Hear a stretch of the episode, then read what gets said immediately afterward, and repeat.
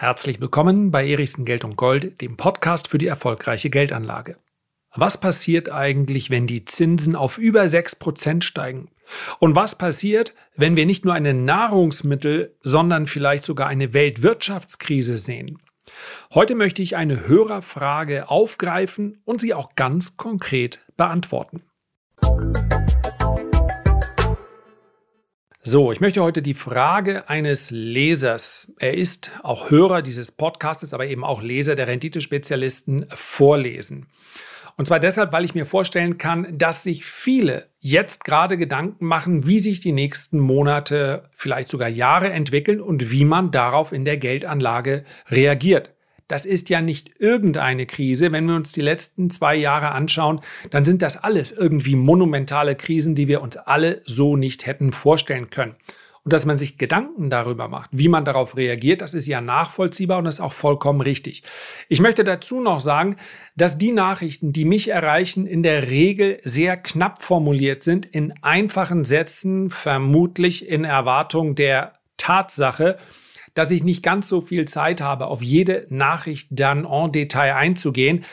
Das sage ich deshalb, weil natürlich hier diese Sätze auch so kurz und knapp formuliert sind. Das würde man anders machen, wenn man wüsste, dass so eine Nachricht jetzt vorgelesen wird von ein paar tausend Menschen. Also den Teil bitte einfach wegdenken und ich werde natürlich auch den Namen hier nicht nennen. Sinngemäß ist sehr, sehr klar, worum es dem Fragesteller hier geht. Hallo, Herr Erichsen. Vorab sollten Sie keine Zeit haben, meine Nachricht zu lesen oder zu beantworten, nehme ich Ihnen dies nicht übel. Ich möchte mit Ihnen meine Gedanken teilen und hoffe, dass Sie mir Ihre Sichtweise mitteilen können, da ich absolut nicht weiß, wie man sich in einem solchen Umfeld aufstellen soll. Meiner Ansicht nach werden wir im Jahr 2023 eine Nahrungsmittelkrise sehen, darin begründet, dass die Ukraine weniger Weizen anbauen konnte und von einer Produktion in Höhe von 45 Prozent der normalen Menge gerechnet wird. Da die Ukraine der drittgrößte Weizenproduzent der Welt ist, wird sich dies unweigerlich auf die Nahrungsmittelpreise sowie die Inflation auswirken und meiner Na Meinung nach zu einer Krise im Nahrungsmittelbereich führen und den Inflationsabschwung dämpfen. Zudem werden die Zinsen noch weiter steigen. Ich glaube, dass die Fed den Leitzins bis Ende 2023 auf 6,5 Prozent erhöhen kann. Ich weiß, das hört sich utopisch an, ja, wir mittlerweile nicht mehr ganz so utopisch. Wir sind ja schon anderthalb Prozent näher dran als zu dem Zeitpunkt, als diese äh, Nachricht mich erreicht hat. Äh, ich weiß, das hört sich utopisch an, jedoch ist dies die Einschätzung der FED und sie ist für mich nachvollziehbar. Er spricht hier von der Erwartungshaltung und tatsächlich hat Paul sich zwar nicht festgelegt, hat aber auch keine Obergrenze ausgeschlossen. Die Energiekrise bleibt ein heißes Thema. Dadurch die Beschädigung der Nord Stream 2 und dem Alter von Nord Stream 1 Mittlerweile wissen wir, es ist noch mehr zerdeppert worden. Nun fast sicher ist, dass wir nie wieder Gas aus Russland in hohen Mengen erhalten werden. Glaube ich im Übrigen auch. Nie, weiß ich nicht, aber ob ich das noch erlebe, da bin ich mir nicht so sicher. Das Ergebnis wird sich an permanent angespannten Gaspreisen ablesen lassen. Da wir auf eine Nahrungsmittelkrise zusteuern, die Energiekrise bestehen bleibt und noch kein Anstieg der Arbeitslosen zu sehen ist, werden die Banken, er meint die Zentralbanken, weiterhin stark erhöhen, den Zins, und zwar so lange, bis die Arbeitslosenquote signifikant steigt. Kurzer Einschub von mir. Das ist das, was sich mittlerweile im Übrigen, insofern war diese Prognose recht gut, bestätigt hat. The Fed will, die, will go further until something breaks. Ähm, ich habe es jetzt sehr einfach zusammengefasst, was in wundervollen Memes gestaltet wird und was man sich anschauen kann. Also die Fed macht einfach so lange weiter, bis irgendwas zerbricht. Am wahrscheinlichsten der Arbeitsmarkt, der ist nämlich in der USA, in den USA einer, der ganz massiv sich dann auch auf den Konsum auswirkt und damit natürlich die Inflation dann zumindest mal vorübergehend die Inflationsrate senken sollte. Also bis die Arbeitslosenquote signifikant steigt. Die Arbeitslosenraten werden steigen aufgrund von Entlassungen und Insolvenzen. Dies ist meiner Meinung nach unabwendbar und wird die Inflation in ihre Schranken weisen, was den Zentralbanken die nötige Luft zum Gelddrucken gibt. Wie stellt man sich auf, wenn man an mein geschildertes Szenario glaubt, in Anführungszeichen? Ich glaube es nicht, sondern ich habe es versucht, makroökonomisch zu analysieren. Sofern Sie meine Nachricht lesen, würde ich mich über Ihre Einschätzung sehr freuen, bin aber nicht verärgert, wenn ich kein Feedback erhalte. So. Und dann hat er in nochmal ganz kurz zusammengefasst in einem PS. Also, mein Szenario sieht so aus. Erstens, Rallye bei Ausruf einer Waffenruhe, gefolgt von einer starken Korrektur gefolgt von einem Bullenmarkt, sobald die Arbeitslosenrate stark gestiegen ist. Denn erst dann werden die Zentralbanken ihre Drucker anschmeißen und den nächsten Bullenmarkt einleiten. Voraussetzung ist natürlich auch die Auflösung der Lieferkettenprobleme und keine militärischen Handlungen um Taiwan. Alles nicht in wenigen Wochen, sondern über das Jahr hinweg. So, und ich möchte jetzt gar nicht Punkt für Punkt durchgehen und zum Beispiel besprechen, dass wir nicht zu wenig Gas haben. Dass aber Gaspreise dennoch angespannt bleiben können und absehbar auch bleiben werden, weil Gas natürlich transportiert werden muss. Ja, also das heißt, man könnte jetzt wirklich an jedem Punkt das ein Für und Wider besprechen. Und am Ende spielt es ja keine Rolle. Die Gaspreise werden hoch bleiben und nicht im kommenden Winter, sondern im Winter danach stehen wir vor einem ähnlichen Dilemma. Ob wir dann wieder auf dem Weltmarkt einkaufen gehen und die Gaspreise so hoch jubeln, dass sie anschließend, zumindest mal im Future, dann wieder in den negativen Bereich rutschen, das ist nämlich gerade passiert. Das ist, wenn man auf diesem äh, relativ kleinen Markt mit solchen Summen aktiv wird. Das werden wir sehen. Aber darum geht es mir nicht, sondern meine Antwort lautet, genauso kann es kommen. Exakt so kann es kommen. Und auch wenn die Zahl derer, die sagen, die Fed wird den Leitzins auf 6,5 Prozent anheben, das ist zwar eine Minderheit, aber es gibt einige, die das für möglich halten. Und wenn die Inflation in den nächsten Monaten nicht so stark sinkt, wie man das jetzt erwarten darf, dann wird es genauso weitergehen. Und bei dieser Erstellung des Szenarios sind meines Erachtens auch viele gute Punkte drin. Und insbesondere ist wichtig, und das ist mal die Grundvoraussetzung, um realistische Szenarien zu entwickeln, dass der Schreiber dieses Briefes erkennt, dass der Markt auf zukünftige Entwicklungen reagiert, beziehungsweise die Erwartungshaltung den Kurs heute bestimmt und nicht der Status quo. Das merken wir immer dann, wenn eine Notenbank zum Beispiel den Leitzins erhöht. Bei der letzten Leitzinserhöhung hat der Schritt, dieser Jumbo-Schritt, einfach gar nichts verursacht. Ja, weil der Markt damit gerechnet hat. Und in den Markt sind auch noch weitere Schritte eingepreist. Die Frage ist, wann hört die Fed auf? Und der Markt hat dann erst einmal negativ reagiert nach der letzten Sitzung, nachdem Paul klargemacht hat, die Zeit ist nicht so wichtig aber wir wollen das richtige Niveau erreichen. Und damit hat er dem Markt natürlich mehr Unsicherheit gegeben, weil der Markt nicht sofort wusste, wie soll ich das jetzt einpreisen? Sprechen wir über Zinssenkungen in drei oder sechs oder neun oder gar erst in zwölf Monaten? Und das spielt natürlich eine große Rolle, weil das tagesaktuelle Geschehen vom spekulativen Kapital dominiert wird, welches einsteigt und aussteigt. Es sind eben keine Systeme, die in irgendeiner Art und Weise einen Fair Value berechnen, sondern es sind Marktteilnehmer, die fortwährend die Nachrichten in die Kurse einpreisen, die sie eben bekommen. Und daraus entsteht eben eine Erwartungshaltung. Weshalb ich jetzt nicht auf die einzelnen Punkte hier eingehen möchte, ist, weil sie, bitte nicht verkehrt verstehen, keine Rolle spielen. Hier ist ja ein Punkt drin, kriegerische Auseinandersetzungen bzw. militärische Handlungen um Taiwan. Das ist, abgesehen von dem Bedrohungsszenario, eindeutig nicht in den aktuellen Kursen drin. Ansonsten spielen viele der hier genannten Umstände zumindest mal, und jetzt bitte mir keinen Zynismus vorwerfen, das ist Realismus, eine Nahrungsmittelkrise spielt an der Börse praktisch keine Rolle weil sie bedauerlicherweise in den allermeisten Fällen keine relevanten Marktteilnehmer betrifft. Eine Nahrungsmittelkrise wirkt sich zuerst einmal in, in Afrika aus, zumindest in vielen Teilen Afrikas. Und das ist natürlich eine humanitäre Katastrophe. Und ich kann nur immer wieder darauf hinweisen, dass es mehr als nur Katastrophen in Europa gibt, wenn wir wirklich Katastrophen daran messen wollen, wie viele Menschen sterben, dann müssen wir unseren Blick Richtung Süden richten. Auch Richtung Süden richten. Aber es spielt für den Aktienmarkt keine große Rolle. Insbesondere für den amerikanischen Aktienmarkt spielen Nahrungsmittelpreise keine große Rolle außerhalb der Inflation. Das heißt, es kommt uns wie eine massive Krise vor und es ist natürlich eine Krise, aber keine kursrelevante. Und die Gaspreise in Europa und die Vorstellung, dass Verbraucher in Europa frieren, ist fraglos Ebenfalls ein fürchterliches Szenario, aber ebenfalls eines, welches die Aktienmärkte nicht sonderlich beschäftigt. Denn wer sind diejenigen, die am stärksten leiden unter hohen Gaspreisen? Diejenigen, die sich am wenigsten leisten können und für die dann solche hohen Gaspreise wirklich existenzielle Probleme bedeuten. Aber das sind in den allerseltensten Fällen diejenigen, die an den Aktienmärkten dieser Welt einen relevanten Einfluss haben. Der Aktienmarkt ist brutal. Er ist effizient und er konzentriert, sich auf die Faktoren, die tatsächlich Kurse beeinflussen.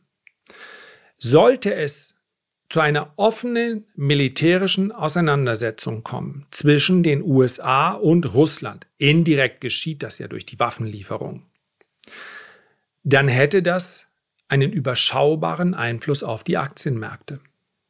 Sollte es hingegen zu einer militärischen, selbst einer versteckten militärischen Auseinandersetzung kommen via Taiwan zwischen den USA und China, dann wäre das nicht mal ansatzweise in den aktuellen Märkten drin. Wo ist der große Unterschied? Russland ist hinsichtlich seiner Assets 300 Milliarden sind ja nach wie vor eingepreist, aus meiner, äh, eingefroren, aus meiner Sicht ein riesiger taktischer Nachteil, weil die USA sich damit langfristig schwächen. Ja, denn welches, wer möchte jetzt zum Feind der USA werden? Kaum jemand. China und andere Schwellenländer werden so schnell wie sie können ihre Dollaranlagen loswerden. Das ist momentan übrigens auch ein Effekt, der den Dollar so stark macht, ja, vorübergehend stark macht. Denn wer will schon äh, eine Währung haben, die ihm notfalls eingefroren wird? Das hat China und der Rest der Welt haben das sehr genau bemerkt. Diese 300 Milliarden, die hier eingefroren wurden von Russland, man kann sich vielleicht noch an die Diskussion rund um das Zahlungssystem SWIFT erinnern. Das war eine taktische Dummheit. Darum geht es aber nicht, sondern es geht darum, dass der Einfluss Russlands, ja, der wirtschaftliche Einfluss, natürlich ungleich viel kleiner ist als der von China. China ist der wichtigste Handelspartner der USA und der wichtigste Handelspartner Europas. Der Absatzmarkt Russland ist für die Amerikaner ansonsten völlig unbedeutend. Das heißt, jede Art einer militärischen Auseinandersetzung zwischen den USA und China ist nicht in den Kursen enthalten. Und nun kann man natürlich sagen, ich gehe von etwas anderem aus. Dann muss man auf fallende Kurse setzen, mittelfristig. Man sollte allerdings beim Timing dann auch wirklich ein gutes Gefühl haben. Wenn man sagt, in zehn Jahren wird das passieren, dann ist es ein bisschen schwierig, jetzt schon alles zu verkaufen, denn dann werde ich vermutlich aufgrund von Inflation einen Großteil meiner Kaufkraft verloren haben, weil ich zu früh verkauft habe. Also Timing ist ja das Stichwort. Aber klar ist, das würde alles verändern. Ansonsten gibt es nur eine ganz wichtige Frage. Trotz all dieser Krisenherde. Die Fed will den Volcker-Effekt auf jeden Fall verhindern. Sie will also auf dem Brandherd Inflation so lange einschlagen, bis sie wirklich kein kleines Glutnest mehr sieht. Nichts. Es soll nur noch dampfen. Keine Glut mehr zu sehen. Und dann, das ist der Plan, wird sie mit deutlich schwächeren Maßnahmen die Inflation so weit kontrollieren können, dass sie aus einem Band zwischen offiziell 2 und 2,5 Prozent, meines Erachtens wird man dieses Band erweitern und sagen, alles zwischen anderthalb und 4,5 Prozent, so um den Dreh, das ist schon in Ordnung. Aber vorher auf keinen Fall, ja, es wird ein Doppeltop beziehungsweise es, wir werden noch eine zweite inflationäre Welle nach der Entspannung sehen. Davon bin ich überzeugt. Das werde ich in einem weiteren Video nochmal erläutern. Diesen, diesen nachschwappenden Effekt sieht man immer wieder. Das lässt sich praktisch nicht verhindern. Es ist äh, einfach der Tatsache geschuldet, dass Geldpolitik fast überschießen muss in eine Richtung.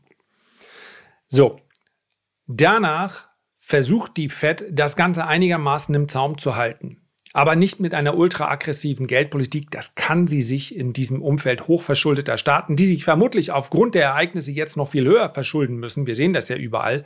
Und ob man das dann Schulden oder Sondervermögen nennt, spielt keine große Rolle. Das ist ihr Plan, ihr Masterplan. Einmal diese massive Inflation runterbringen und sie dann kontrollieren. Und wer jetzt sagt, das klingt aber nach einem Abenteuer. Deswegen ist meine Erwartungshaltung, dass wir in den nächsten Jahren sehr volatile Märkte sehen werden. Mit einer sehr viel aktiveren Geldpolitik. Und wie reagiere ich jetzt auf ein solches Szenario? Das ist ja letztlich die Frage. Ich konzentriere mich auf die Dinge, die ich einigermaßen kontrollieren kann aufgrund meiner Analyse.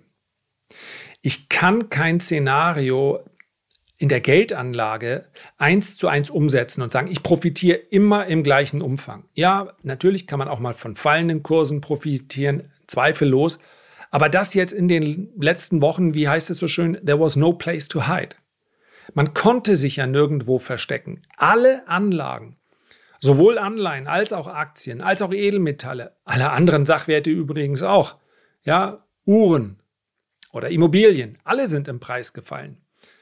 Das Beste, was man noch machen konnte, ist einfach nicht nachgucken, dann fühlt man sich auch nicht ärmer. Das heißt also, ich, es gibt dann eigentlich nur einen Zufluchtsort, zumindest in der aktiven Anlage ist der auch bekannt und der heißt Cash. Ich darf durchaus in bestimmten Phasen dann auch Cash halten. Und dann warten, bis sich Situationen ergeben. Und ich habe so eine Situation im Übrigen auch beschrieben. Das heißt, ich habe auch einige Aktionen umgesetzt mit einer positiven Rendite.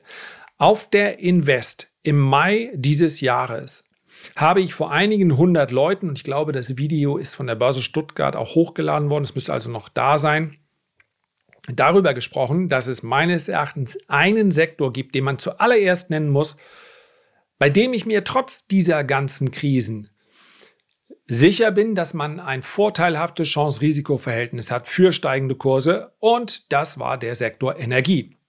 Und wenn man sich jetzt anschaut, wie sich zum Beispiel Sektor-ETFs seitdem verhalten haben, dann gab es einen einzigen mit einer positiven Rendite. Und das war Energie. Und ich habe hier auch explizit Ölwerte genannt. Öl selber steht in etwa auf dem gleichen Niveau wie im Mai dieses Jahres. Aber ein Ölgigant wie zum Beispiel Exxon hat seitdem 28 Prozent zugelegt und einmal Dividende bezahlt. Seitdem sind die Aktienmärkte deutlich schwächer. Das heißt, in der aktiven Anlage konzentriere ich mich auf die Chancen, die sich aus meiner Sicht geben. Das sind natürlich Chancen auf verschiedenen Zeitebenen, so etwas wie Öl und im weiteren Verlauf, nachdem die Rezession eingepreist, ausgepreist wird, erst eingepreist, dann ausgepreist wird, sind das für mich auch Rohstoffe. Das ist das Thema der nächsten Jahre für mich. In anderen Sektoren gibt es natürlich immer wieder, aber ich muss hier ganz klar unterscheiden, das ist etwas für aktive Anleger. Ja? Wir machen das bei den Renditespezialisten ganz bewusst in zwei verschiedenen Depots, weil es zwei verschiedene Disziplinen sind. Und es gibt zum Beispiel auch einen sehr interessanten, völlig ausgebombten Bereich in dem, im Halbleiterindex. Ja, die Semiconductor-Werte sind völlig ausgebombt. Die haben es von allen Seiten bekommen, auch aufgrund der schlechten Stimmung zwischen den USA und China, auch aufgrund der Lockdowns und, und, und. Aber natürlich, wenn dann so ein ganzer Sektor sogar um 70, 80 Prozent fällt, dann gibt es hier immer massive Gegenbewegung. In dem Moment, während ich jetzt diesen Podcast aufnehme, das ist für euch ein paar Tage her, ist gerade Olaf Scholz in China. Und es gab so ganz, ganz, ganz zarte Andeutungen. Aber das war so ähnlich wie damals als Greenspan. Ja, wenn er die Ledertasche rechts hält, dann heißt es das. Wenn er die Ledertasche, also es war mal Notenbankpräsident, wenn er sie links hält, bedeutet das. Ist sie besonders schwer, bedeutet es das. Also so ähnlich. In, dieser, in diesen Sphären gab es so die Andeutung, China könnte seine Corona-Politik ein bisschen lockern. Und wusch, kriegen die Märkte mal sofort, beziehungsweise die entsprechenden Sektoren, einen Tagesplus von 4, 5 Prozent. In dem Moment, wo sich China hinstellt und sagt, okay, wir bestreiten jetzt einen anderen Weg, beziehungsweise sie werden es nie so offen sein. Sie werden natürlich immer sagen, wie bisherhin haben wir alles richtig gemacht, jetzt gibt es Corona auch nicht mehr. Oder sie nehmen irgendein äh, äh Medikament, das ist für mich so ein, ein, klassischer Weg dann daraus, indem man sagt, wir haben jetzt das Medikament, mit dem wir äh, gegebenenfalls alle behandeln können äh, und vorbei. Dann, dann steht der ganze Sektor 40 Prozent höher innerhalb weniger Tage wahrscheinlich. Und auf sowas reagiere ich natürlich in der aktiven Anlage. Ist nicht ganz einfach, weil es meist sehr, sehr schnell geht. Aber das ist es, was solche Szenarien von mir verlangen. Relativ schnell zu reagieren. Ein langfristiges Setup zu bauen für ein Szenario, wo Gaspreise, Nahrungsmittel und so weiter alles mit drin ist, das gibt es nicht. Ich kann mein Portfolio nicht auf Krise umbasteln und sagen, ich mache jetzt trotzdem meine 12 oder 15 Prozent. Ich muss mich dann auf die Sektoren, auf die Chancen konzentrieren, die sich mir bieten.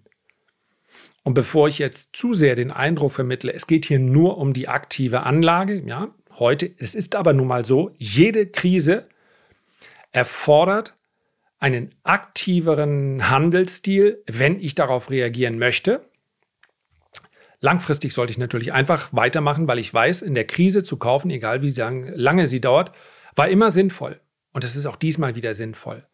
Aber es gibt ja einige sehr bekannte Vertreter aus dem ETF-Sektor, die erzählen, ich muss jetzt sehr vorsichtig formulieren, weil ich es tatsächlich auch gar nicht in irgendeiner Schärfe äh, ausdrücken möchte, die sagen, es gibt nur ETFs, sonst nichts.